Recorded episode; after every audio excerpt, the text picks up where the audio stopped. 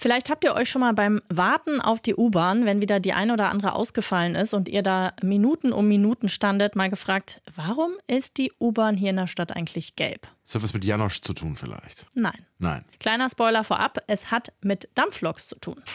100% Berlin. Ein Podcast von RBB 888.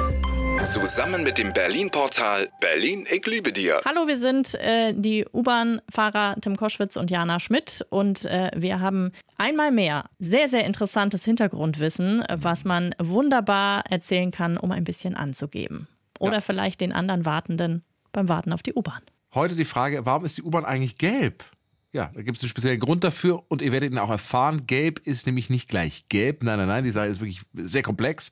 Aber wir beginnen von vorne. Und zwar um 1900, da gibt es die ersten Prototypen der U-Bahn, die sind blau, fahren aber nur zur Probe. 1902 fährt dann offiziell die erste U-Bahn zwischen Warschauer Brücke und Zoologischem Garten, damals vor allem als Hochbahn, also oberirdisch. Die U-Bahn ist zu der Zeit ein ganz neues Verkehrsmittel. Modern, bis zu 50 km/h schnell. Aber welche Farbe passt da? Das hat uns Norbert Walter verraten von der Arbeitsgemeinschaft Berliner U-Bahn. Dieses neue schnelle Verkehrsmittel braucht auch eine entsprechende Außenfarbe. Also man wollte schnell und freundlich und sauber wirken und da haben die damals Verantwortlichen sich für eine Zweifarbigkeit entschieden. Also weiß-gelb beziehungsweise weiß-rot.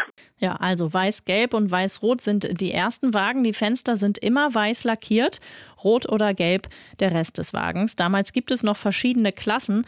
Die Wagen der dritten Klasse sind gelb, die der vornehmeren zweiten Klasse sind rot. Ganz wichtig bei der Farbwahl, man wollte nicht so dreckig aussehen wie die anderen Bahnen in Berlin. Wir haben ein neues Verkehrsmittel und das ist ja elektrisch betrieben und im Vergleich zu der dampfbetriebenen Stadt- und Ringbahn durch den Dampflokbetrieb bedingt sind ja die, die preußischen Abteilwagen, die da dran hingen, die waren ja immer rußgeschwärzt teilweise. Das, das hat immer einen schmuddeligen Eindruck gemacht.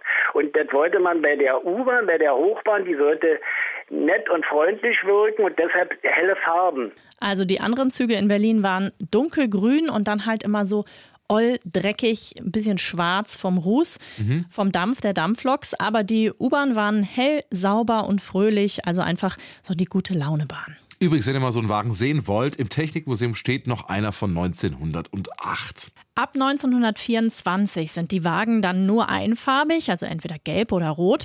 Und 1927 wird dann die zweite Klasse abgeschafft. Tja, aber was macht man mit den roten Wagen? Ganz einfach, die werden zum Raucherabteil. Ja, gibt's wirklich bis in die 50er Jahre hinein. Offizielle Raucherwagen. Erst ganz rot, später nur noch mit roten Schildern. Ein Rauchverbot gibt es im Osten ab 1962. Und in Westberlin sogar erst ab 76.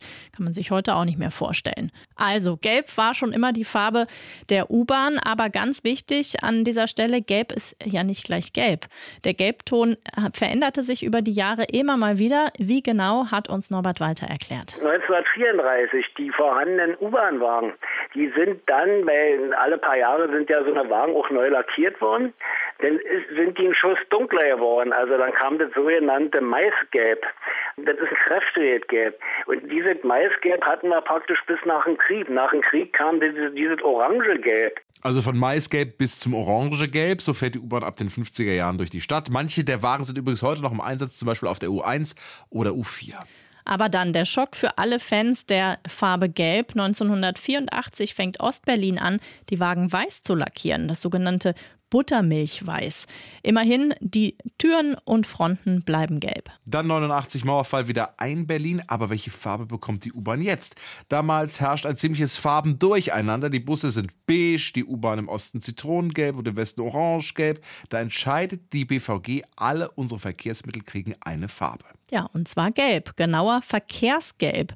Und in den 90ern kommt noch ein neuer Gelbton dazu, das Sonnengelb. Und das ist jetzt der aktuelle Gelbton der U-Bahn. Also Sonnengelb soll auch noch heute gute Laune und positive Stimmung vermitteln, wie damals 1902. Und seien wir ehrlich, wenn die U-Bahn einfährt, wer kriegt da nicht gute Laune? Ja, oder wenn der Bus endlich kommt. 100% Berlin. Ein Podcast von RBB 888. Zusammen mit dem Berlin-Portal Berlin, ich liebe dir.